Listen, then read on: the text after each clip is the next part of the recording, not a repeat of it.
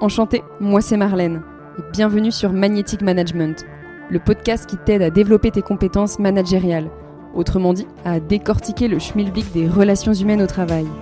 Alors si tu as des gens sous ton aile ou que c'est ton ambition, ta curiosité sera nourrie. Et surtout, si tu aimes casser les codes et comprendre les paradoxes que soulève cette fonction, alors abonne-toi, ce podcast sera ton meilleur allié.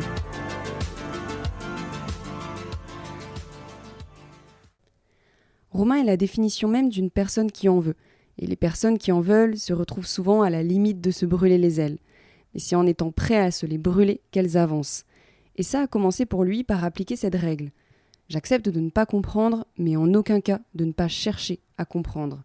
Cette curiosité, cette soif d'apprendre, c'est bien ça qui l'a mené à des postes de directeur administratif, juridique et financier à un club de rugby sur Saint-Étienne, alors qu'il ne pipait rien à la finance, eh ben il a su s'entourer, et plutôt bien s'en tirer. Puis, du haut de ses 24 ans, c'est ensuite le poste de secrétaire général du Racing Club de Strasbourg, club de foot, qui lui a tendu les bras. Il y a passé 9 ans, 9 ans dans un tourbillon de stress, de joie, d'aventures humaines, de métamorphose en passant de la 4 division, nationale 2 aujourd'hui, à la Ligue 1. C'était loin d'être un long fleuve tranquille. Il s'en est pris des claques, mais il a aussi su s'imposer, guider et apprendre à gérer l'humain. Alors avec Romain, on va parler de ses erreurs, comme de ses apprentissages, passer d'un fort ego à davantage d'humilité, d'une froideur à plus d'empathie et de justesse, d'une copie à oser être soi-même. Et il nous partagera ces challenges entre manager dans le privé et manager dans le public. Je ne vous en dis pas plus et vous souhaite une très belle écoute. Bonjour Romain. Bonjour. On se retrouve aujourd'hui au Palais des Sports, à Marseille. Et pour ceux qui nous écoutent, Romain, tu baignes dans le monde du sport professionnel où c'est à la fois la partie événementielle, organisationnelle, et depuis plus de 13 ans, il y a aussi l'expérience managériale, si je ne me trompe pas. Tu as côtoyé d'abord l'univers du rugby sur Saint-Étienne, mais tu as surtout passé 9 ans en tant que secrétaire général et directeur des opérations au Racing Club de Strasbourg, club de foot aujourd'hui en Ligue 1. Je ne suis pas une experte du football, mais tu, tu me reprends si je me trompe. Et depuis deux ans, tu es directeur des grands équipements et grands événements sur le territoire marseillais où tu as géré dernièrement. Il y a eu la Coupe du Monde de rugby et l'an prochain, il y a forcément les JO et qui accueillent notamment la voile et le foot, si je ne me trompe pas. Donc tu as 37 ans aujourd'hui. Comment tu l'as vécu d'avoir dès 24 ans des responsabilités managériales au Racing Club de Strasbourg?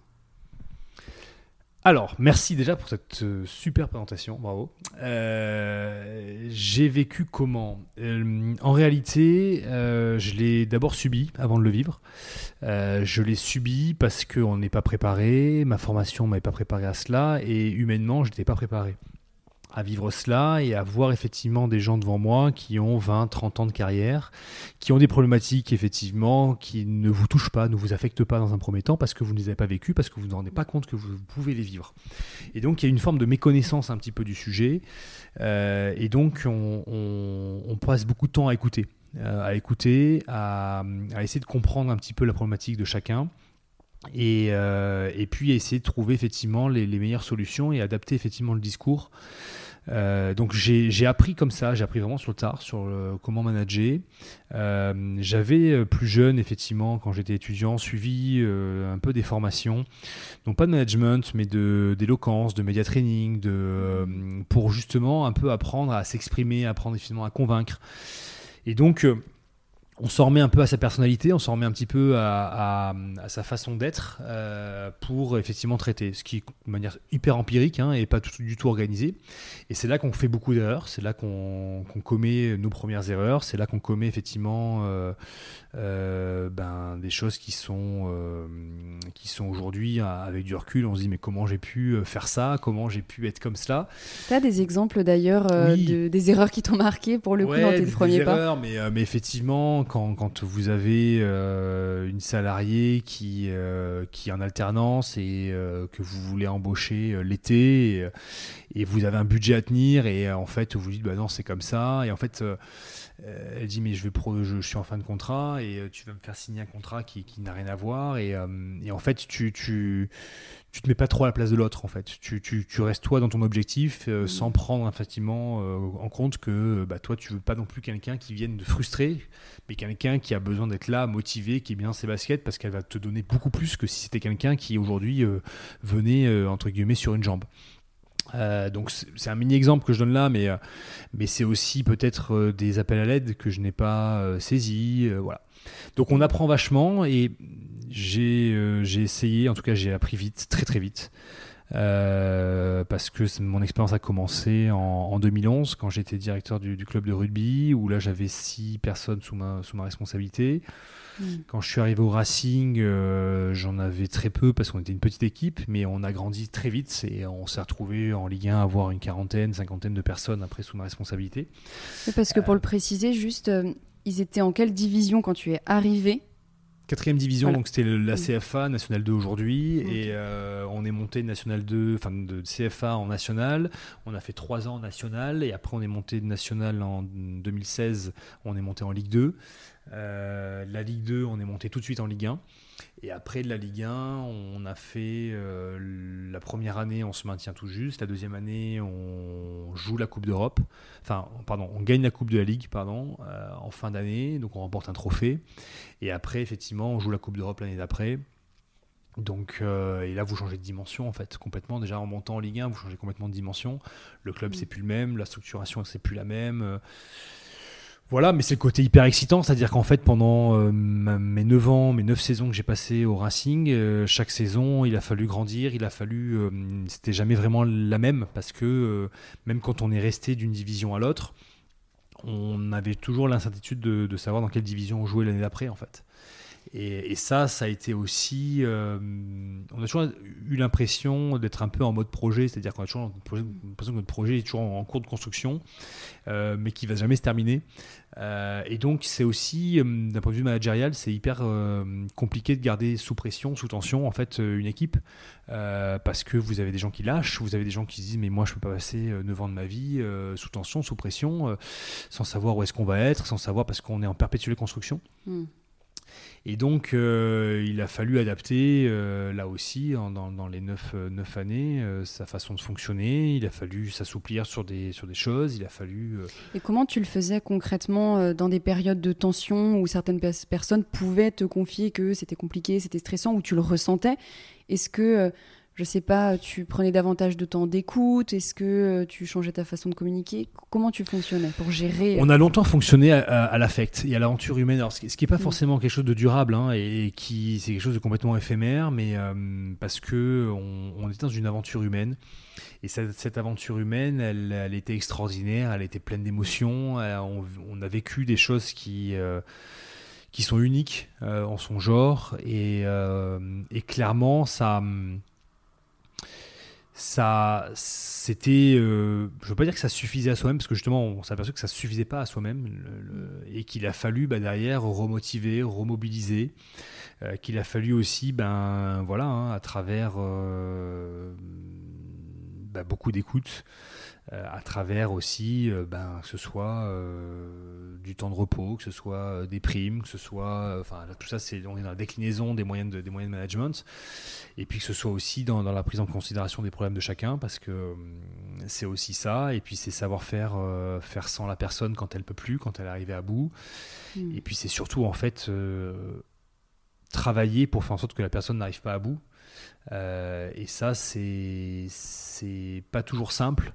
Euh, c'est simple, mais euh, moi j'avais une hiérarchie aussi qui, faisait que on avait besoin, euh, le club et les dirigeants avaient besoin effectivement que ça avance.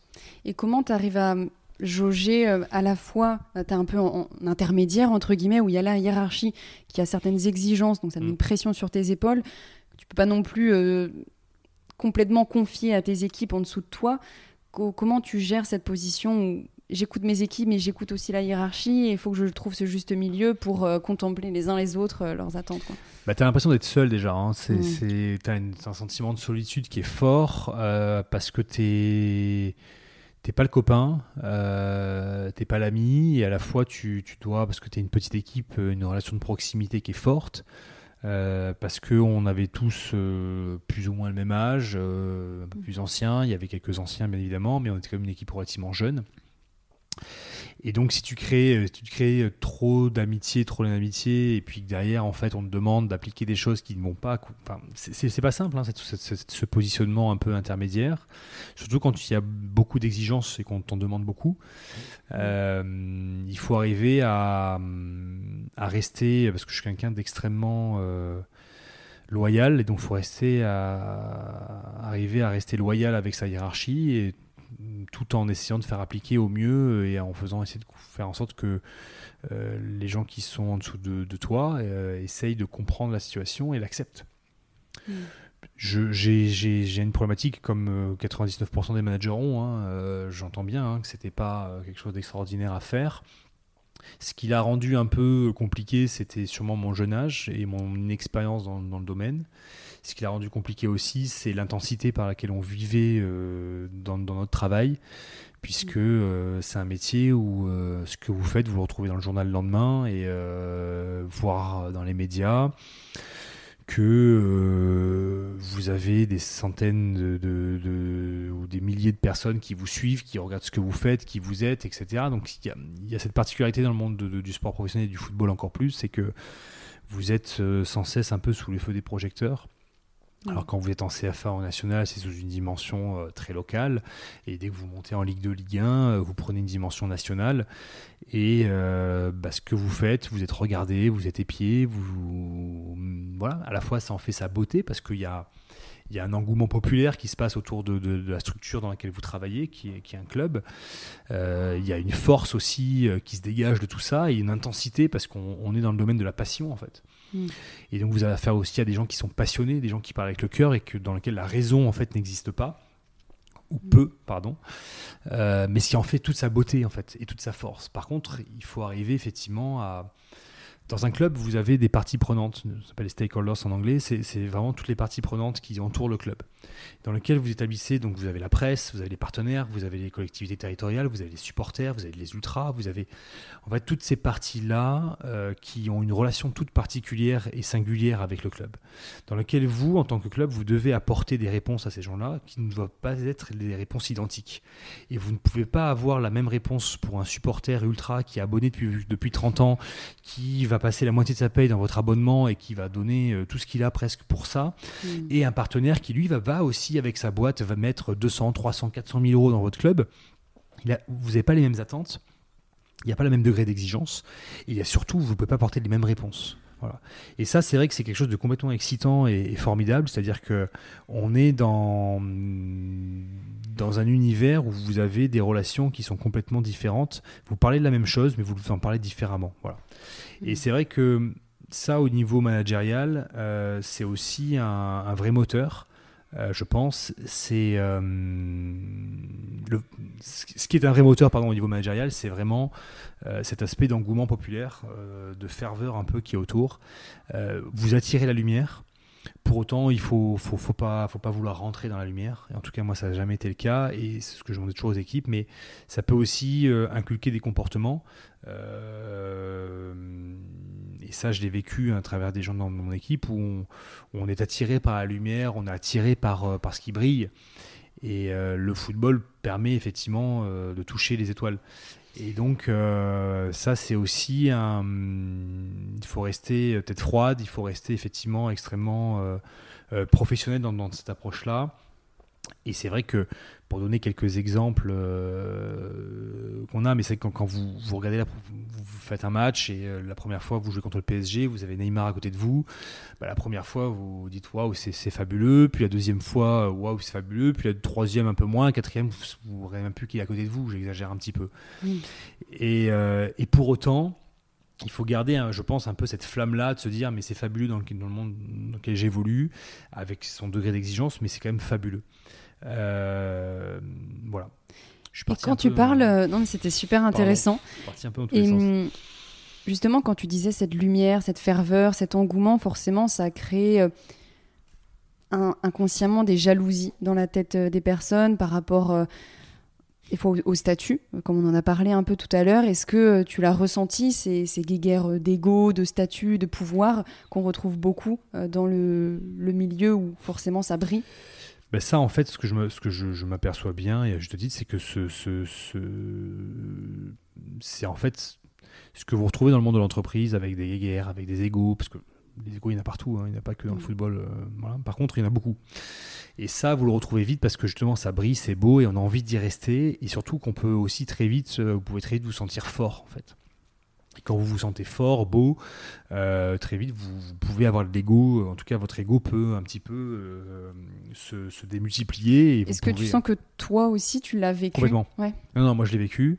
Euh, je l'ai complètement vécu et, euh, et heureusement que j'ai eu des gens qui m'ont dit mais Romain tu es insupportable. Euh, ils avaient raison de le dire d'ailleurs et, et, puis surtout qu'en fait vous vous rendez pas compte du truc, que vous êtes pris, vous êtes pris là-dedans et vous êtes pris dans un fonctionnement. Et puis bah voilà comme comme toute personne vous enfin vous êtes entraîné dans, dans ça et et puis c'est aussi parce que je dois avoir de l'ego, hein, ça je, je, je, je pense qu'on en a tous un petit peu, et puis bah, ça, ça le démultiplie. Mm. Euh, et donc j'étais pris là-dedans, euh, je m'en suis rendu compte assez vite. Euh, j'ai fait en sorte de rectifier le tir. Et puis ben, vous avez aussi des collaborateurs qui en ont, des collègues qui en ont.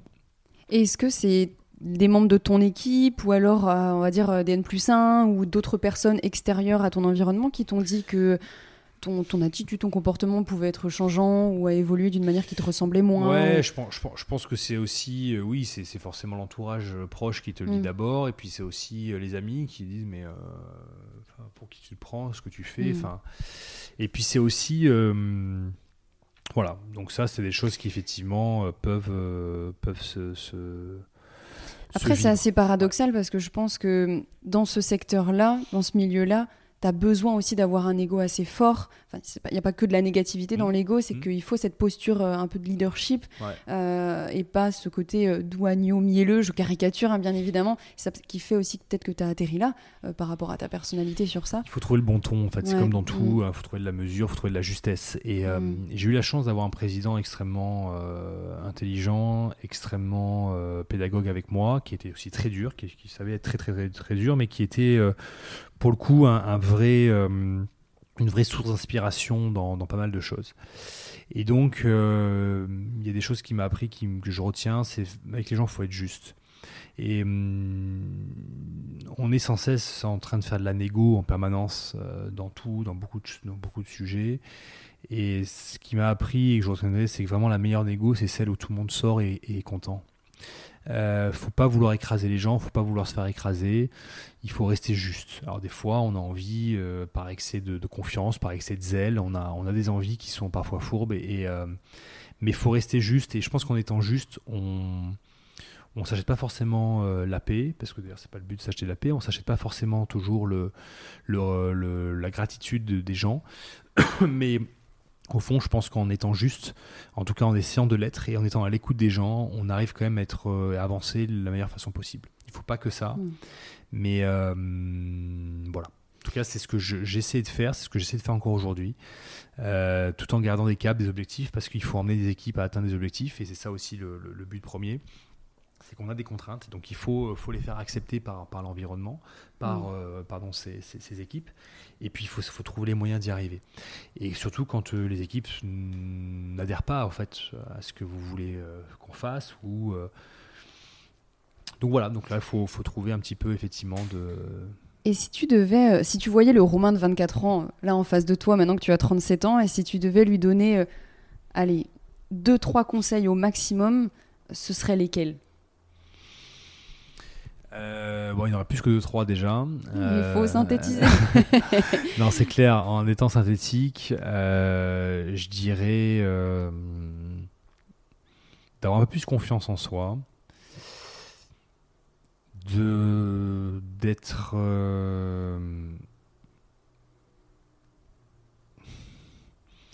d'être plus dans la mesure et plus à l'écoute des gens.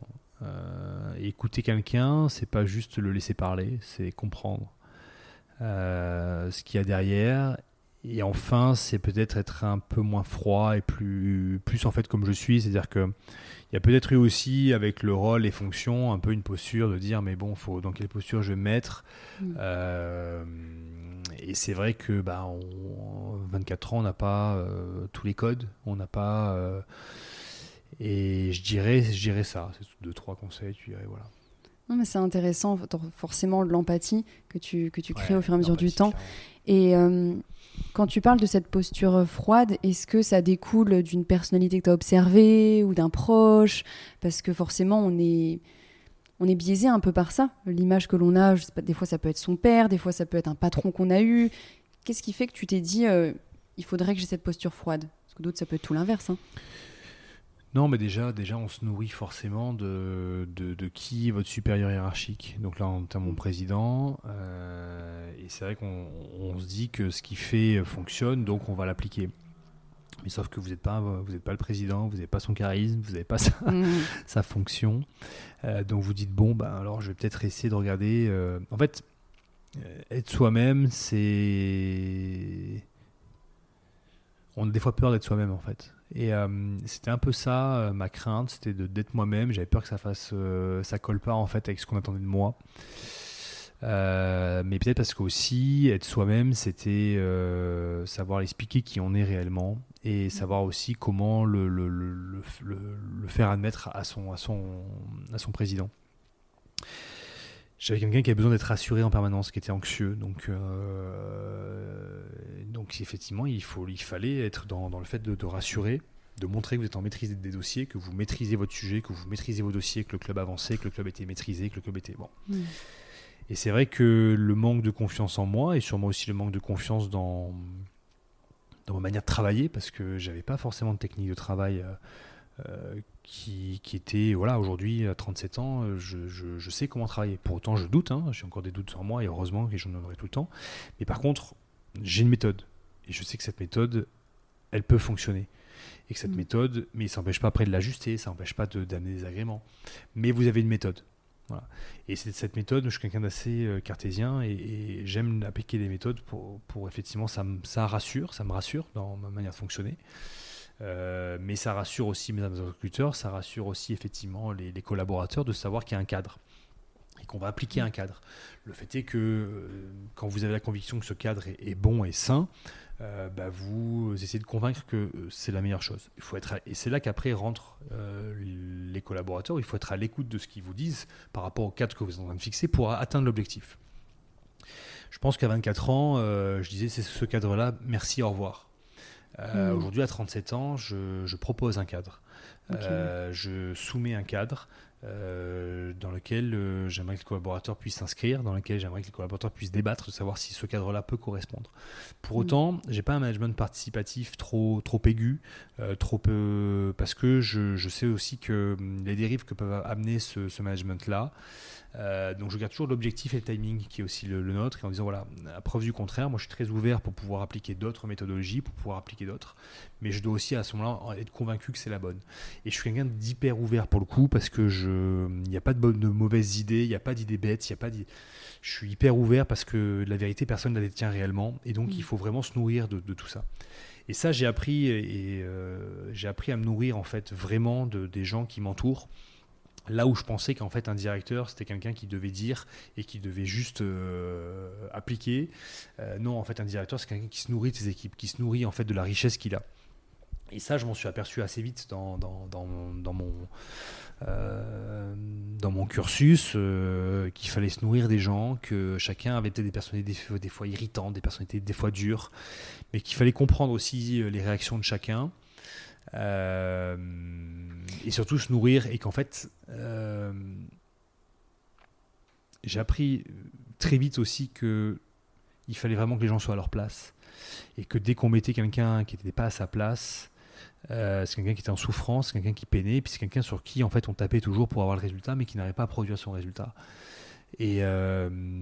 À 24 ans, je, je pense que j'avais envie de taper, taper, taper, retaper en me disant, mais à force de taper, il va comprendre. quoi. Hmm. Euh, sauf que euh, bah, très vite, euh, non, il faut, faut pas taper. Ça n'a pas de sens de taper en fait. Mais peut-être aussi que certains responsables, managers, le vivent un peu sur ce côté où il faut que euh, j'instaure cette posture, euh, que euh, j'ai un peu la science infuse sur tout, où on n'ose pas un peu montrer cette part de vulnérabilité ou d'écoute ou de bienveillance, parce qu'on a l'impression qu'on doit incarner tel personnage. Ouais, alors ça, si tu veux, je, ne l'ai plus du tout. Quoi. Bah, tant mieux. Non, je tant mieux, tant mieux. Non, non, je pense qu'il faut être soi-même, il faut. Mm. faut euh, faut montrer aussi qu'on n'est pas le monsieur je sais tout, euh, mm. qu'on a des doutes, qu'on a des convictions, mais à la fois, il faut aussi euh, montrer qu'on sait. Et ça, c'est vrai que je. je, c'est là-dedans aussi, parce que je suis quelqu'un qui travaille beaucoup et j'aime le travail. Je pense qu'il ne faut pas être expert en tout, mais il faut savoir challenger tout le monde. Et c'est ça dans, dans, lequel, effectivement, j'ai toujours eu une posture, c'est-à-dire que, et quand je ne sais pas, je cherche à comprendre.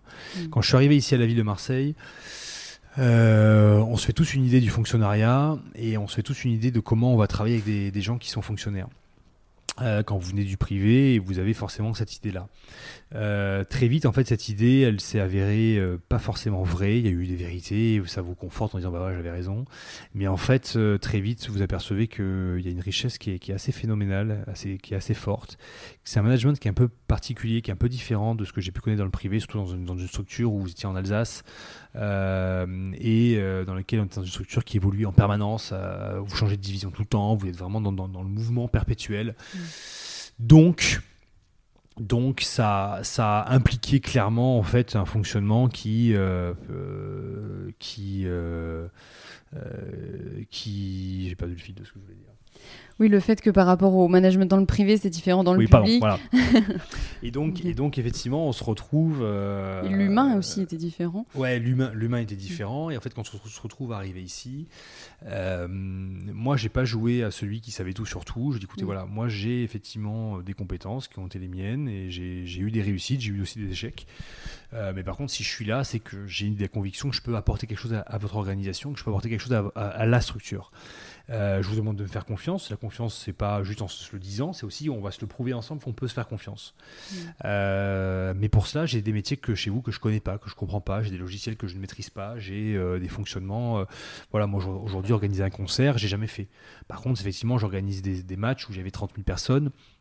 Donc je pense qu'il y a des similitudes, mais euh, voilà, moi quand il faut, quand vous me parlez de Rod, quand vous me parlez d'électro, quand vous me parlez de tout ça, c'est pas c'est pas mon langage. Donc je veux comprendre, je veux savoir. Non, en fait, c'est cette dualité entre j'incarne un degré élevé de certitude, je montre que je sais, parce que c'est comme ça aussi que tu arrives à fédérer des équipes où on te fait confiance, mm. mais aussi d'être ouvert au fait que tu ne sais pas tout et tu es là pour apprendre et de collaborer avec euh, les personnes. Ouais, et puis mm. c'est aussi, euh, moi je déteste un peu le monsieur, le, monsieur ou madame je sais tout, qui sait tout sur tout et qui a tout vu et qui de toute façon a la mm. À, tout. Euh, faut être beaucoup plus humble et, ça pour le coup c'est quelque chose que j'ai vraiment appris avec mon président, c'est l'humilité. Et euh, c'est pas grave de pas savoir. Ce qui est grave, c'est de pas chercher à savoir, c'est pas de pas bûcher. Euh, j'ai aucun complexe à dire je ne sais pas. Et euh, j'ai aucun scrupule à le dire. Écoute, je ne sais pas, je sais pas. Par contre, t'en fais pas que je vais chercher, je vais vite chercher, je vais relativement vite comprendre généralement. Euh, et donc c'est là aussi où ben, je me suis plongé dans un univers, l'univers du spectacle, l'univers du, voilà où euh, vous gérez des concerts, vous gérez des, des manifestations au Palais des Sports qui sont en inside, et donc avec des fonctionnements qui sont un peu différents. Et, euh, et donc, donc voilà, donc il a fallu se mettre dedans, il a fallu poser des questions, sûrement des questions bêtes pour certains. Et, Bon, voilà, et quand tu parles de cette expérience, il y a à la fois le privé, le public. Forcément, il n'y a pas les mêmes leviers euh, à activer par rapport à la motivation des personnes. Dans le privé, ça peut être davantage euh, l'argent, les primes, etc. Et dans le public, peut-être moins. Est-ce que tu peux nous partager cette, les différences de management public-privé et comment tu, tu le ça, Dans le foot, on paye en, jet privé, en call girl, tout ça. Non, c'est connu. Ouais, ouais, exactement. et c'est d'ailleurs comme ça que ça fonctionnait. Sinon, euh, personne ne faisait rien. Quoi. Et pourquoi tu es parti alors? Euh, c'est vrai, c'est la question que je me pose, ouais. Euh, non, j'ai trop de procès au cul, ça, ça n'allait pas. Il a, fallu partir, quoi. Non, en fait, ouais, tu, tu t'as pas la même façon de, d'appréhender. Ici, euh, dans, dans, la fonction publique, les gens, ils ont une carrière à construire et ils savent que de toute façon, ils travailleront dans la fonction publique pour, pour la plupart. Hein. Ils ont une carrière à construire, ils ont des grades à, à, monter, ils ont des échelons à monter, ils ont Et puis, il y a, y a, très peu de carottes et très peu de bâtons aussi. Donc, c'est une manière de, de, fonctionner qui est un peu différente. Il faut savoir motiver les gens de manière différente. Il faut savoir euh, trouver des sources de motivation un peu différentes. Et c'est là où je pense qu'il y a un besoin, euh, un besoin d'être plus humain euh, dans l'approche. Il y a un besoin, alors ça va pas empêcher que dans le privé, il faut être moins humain, c'est pas ce que je dis. Hein. bien sûr. mais ça veut dire qu'il faut passer plus de temps aussi, je pense, à à écouter, à driver, à comprendre un peu l'histoire, à comprendre pourquoi les gens sont ici, qu'est-ce qu'ils ont amené ici, c'est quoi leur objectif, mm. leurs envies, leurs motivations. Il y a moins cette euh, flexibilité aussi, où, que vous retrouvez dans le privé, que je retrouvais dans le foot, où les gens étaient fois de là de passage, de 3 ans, 4, 5 ans. Dans le privé, les gens sont, enfin, dans le public ici, les gens sont rarement de passage. Soit ils sont là depuis très longtemps, soit ils viennent d'arriver et pour la plupart envisagent une carrière en fait. Donc, mm. Euh, ça, c'est à prendre en compte aussi dans la construction de la carrière de chacun.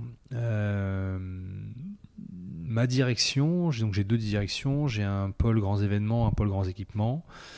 Euh, sur mon pôle grands événements, j'ai des événements avec des objectifs, avec des deadlines, les JO, la Coupe du Monde de rugby. Ça se termine. Enfin voilà, on sait que globalement, à partir du 15 août de l'année prochaine, on n'a plus de grands événements, en tout cas plus de cette dimension-là.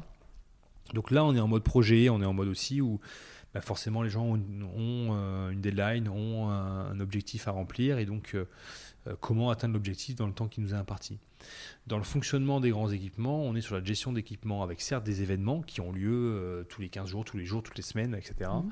Mais on est un peu dans la répétition d'événements et on est moins dans la projection avec un objectif très clair d'une deadline. voilà.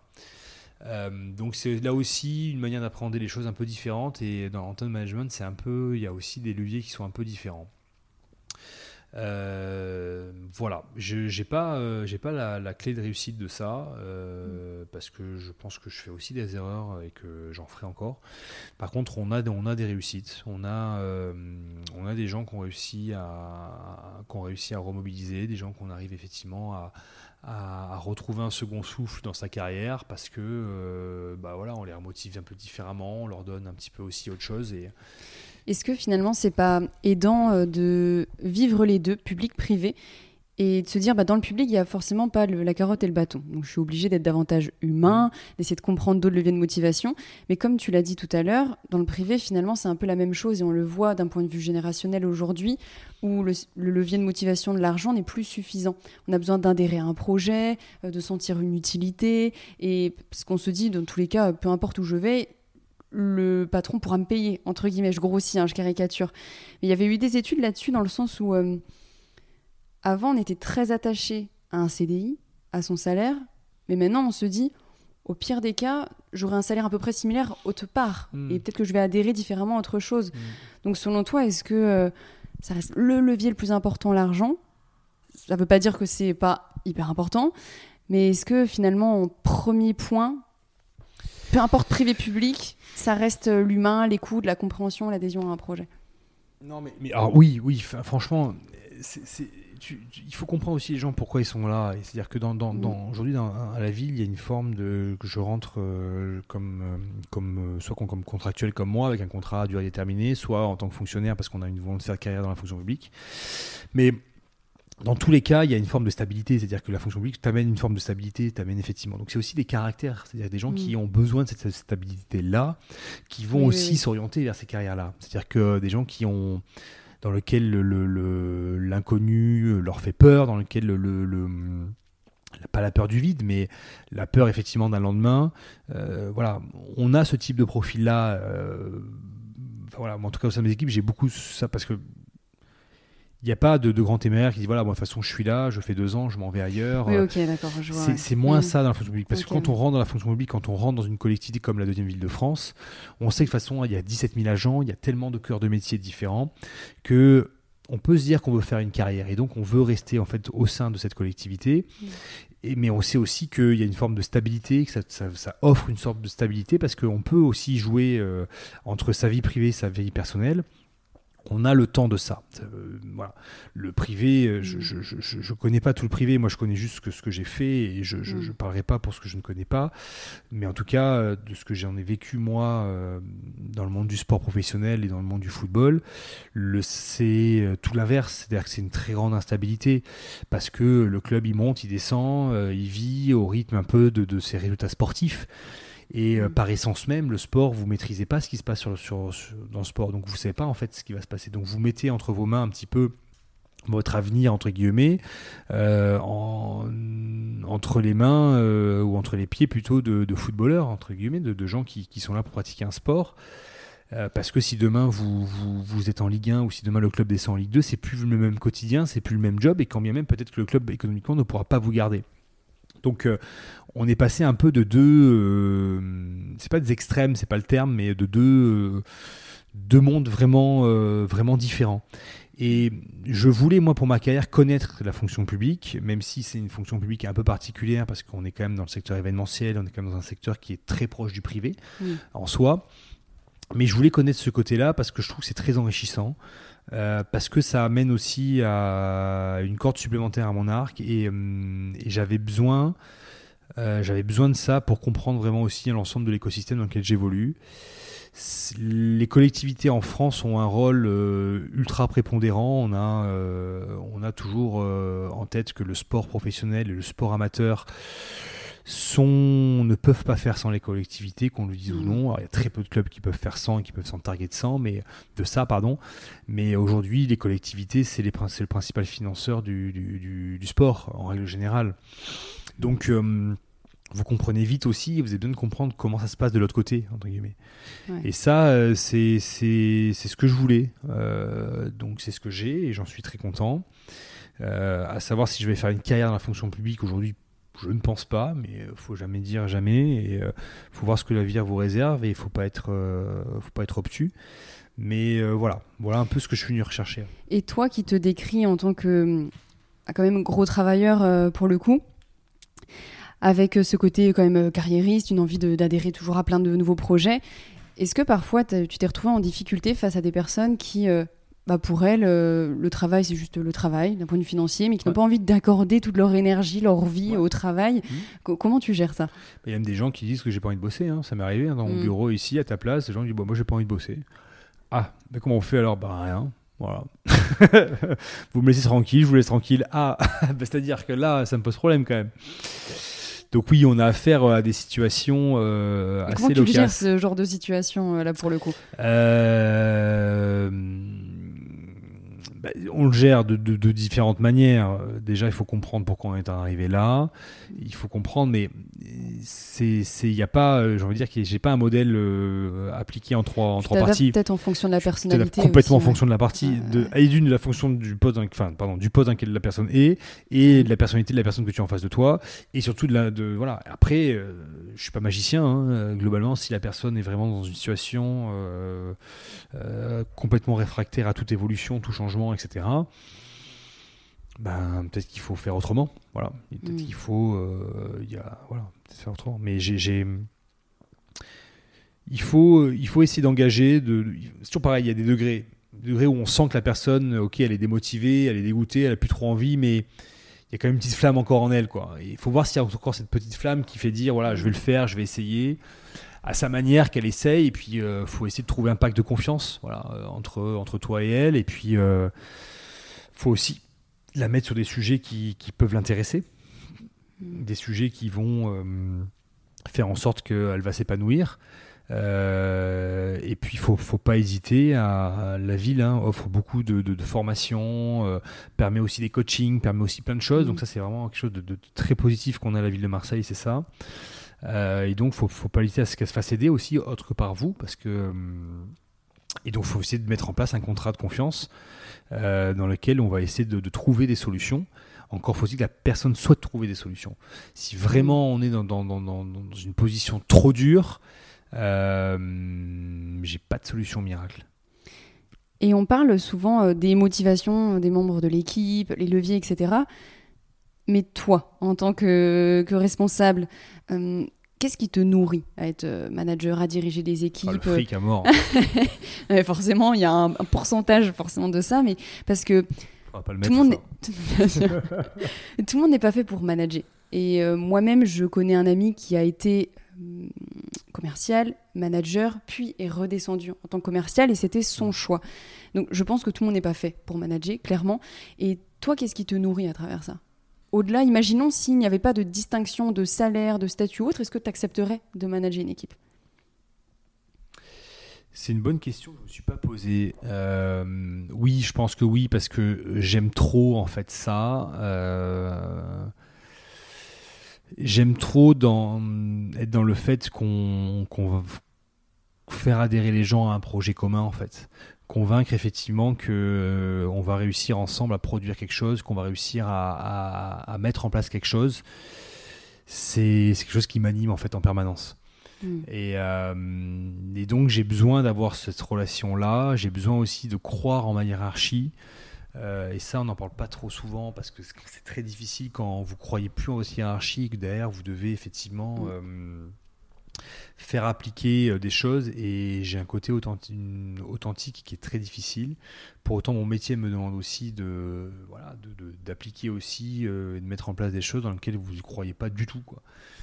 Et il faut arriver à mettre la même énergie euh, dans ce que vous croyez, dans ce que vous ne croyez pas. Alors ça, c'est le, principe. dans la réalisation, c'est toujours un peu compliqué. Euh, donc ouais, je, pense qu'en fait, c'est quelque chose que j'aime euh, profondément, qui, je prends du plaisir. Je prends aussi des claques, je prends aussi des coups, je prends aussi... Euh, parce que forcément, ça fait maintenant 13 ans que je fais ça, et en 13 ans, on s'est retrouvé dans des situations, des fois, où, de menaces, on s'est retrouvé dans des situations où où les gens vous prennent dans vos bras. C'est pour les choses plus, plus, plus joyeuses, ou des fois des gens qui s'écroulent de pleurs euh, mm. parce que leur vie aussi fait qu'ils n'y arrivent plus. Enfin, mais ça, moi l'humain, j'aime trop ça en fait. J'aime trop mm. ça, j'aime trop euh, le contact avec les gens et, et, euh, j'aime trop ce, voilà comprendre aussi ce qui se passe. Je suis pas, je suis pas un père, je suis pas une mère, je suis pas un psy. Mm-hmm mais, euh, mais je suis leur manager et, je suis là pour les aider. C'est ce côté antipathie, d'empathie pardon, hein, euh, qu'il faut, qu'il faut aussi mesurer et savoir être juste. Faut pas aller trop loin, faut pas non plus rien faire. Et, et j'imagine que forcément le professionnel impacte sur l'homme que tu es d'un point de vue personnel. Qu'est-ce que ça t'a appris en tant qu'homme de, diriger, de manager, d'avoir ces postes à responsabilité? Ça m'a appris l'humilité, vraiment. Pour le coup, euh, à être humble. Ça m'a appris à, hum, à, relativiser ma vie aussi, euh, à se dire qu'il y a des gens plus heureux, des gens moins heureux, des gens qui ont des problèmes, des gens. Et donc, c'est à se contenter de ce qu'on a et être vraiment content de ce qu'on a. Et euh, je sais que ça peut sembler bateau de dire ça un peu, un peu basique en tout cas. Mais c'est les choses, euh, des fois, bateau qu'on oublie beaucoup trop, justement. Mais voilà, ça, ça vous aide aussi à, à vous dire que je, m'estime être quelqu'un de privilégié et j'en suis conscient, j'en suis fier. Parce que je, personne ne m'a rien donné non plus. et que j'ai dû, ce que j'ai là, c'est. Je, je, me suis battu, entre guillemets, pour l'avoir. Et j'ai.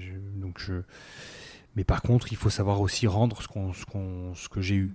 Et c'est un peu ça, et c'est pour ça que j'aime bien travailler aussi avec des, équipes plus jeunes pour essayer aussi de transmettre un maximum, pour essayer euh, de, bah, de faire progresser, de faire avancer aussi euh, des gens. Et ça, c'est quelque chose que, où je prends beaucoup de plaisir à faire. Je sais que je peux être dur, euh, je sais que je peux être qu'on doit des fois rentrer à la maison en disant Romain c'est un, un con. Euh, mais euh, il faut garder toujours le contact avec ses équipes, toujours garder le contact, toujours euh, faire parler, toujours être dans la discussion, dans l'échange, et essayer de, de, de, faire comprendre pourquoi aujourd'hui vous, vous, demandez ça à telle ou telle personne. Et j'aime bien moi travailler suivant les profils des gens pour lesquels je vais moins, moins travailler, mais les profils plus jeunes qui ont envie, qui cherchent un peu des clés pour y arriver j'aime bien avoir ce rôle-là de, leur transmettre des clés pour, euh, pour essayer de progresser, d'aller chercher un peu en eux-mêmes ce qu'ils pensaient pas pouvoir euh, chercher, et après de voir un peu leur, leur satisfaction de, de réussir et de dire bah ouais je l'ai fait quoi. Et ça c'est vraiment jouissif. En fait, la transmission t'apporte. Ouais, et puis se, quoi. se dire de, de transmettre, se dire aussi que je j'y suis pour rien parce que euh, c'est eux qui sont allés le chercher, c'est pas moi. Mais que euh, par contre, je, là où j'y suis, c'est que je les ai aidés à trouver les, les bonnes clés qui sont en eux. hein, euh, Mm. Voilà. Et, euh, et c'est ce que je dis souvent, c'est que moi, je suis, je suis juste là pour que vous donniez le meilleur de vous-même pour notre organisation, mais le meilleur de vous-même, c'est vous qui l'avez au fond de vous, en fait. C'est pas Mm. moi qui vais. C'est important de euh, le dire aussi. c'est pas moi qui suis le professeur qui va vous dire comment faire et qui vais réussir. Voilà.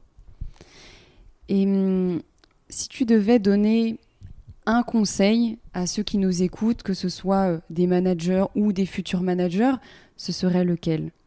C'est un peu la signature du podcast, cette dernière question, ce conseil que tu donnerais.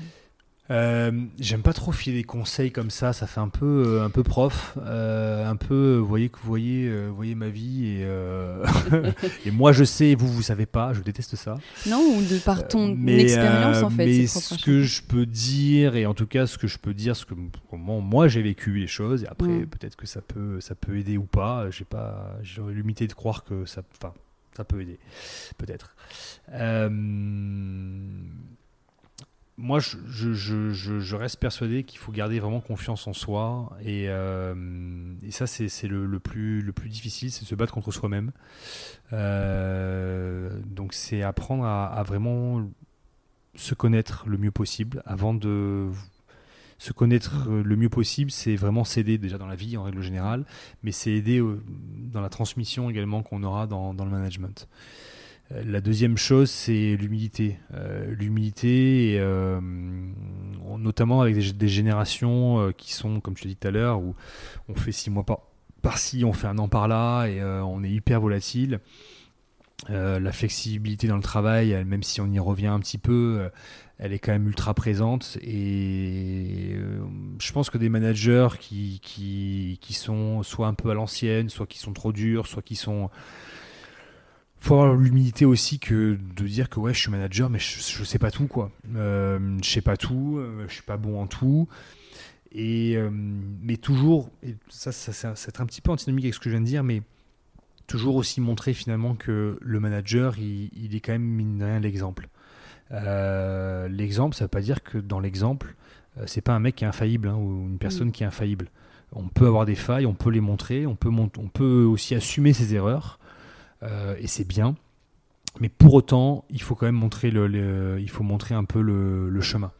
Euh, Parce que ça reste quand même un- un forme, une forme de guide tout de même qu'on a besoin. Euh, après, c'est la manière dont vous guidez qui peut là être discutée et la manière dont on voilà. Mais je dirais ça, voilà, si, je peux me permettre en tout cas.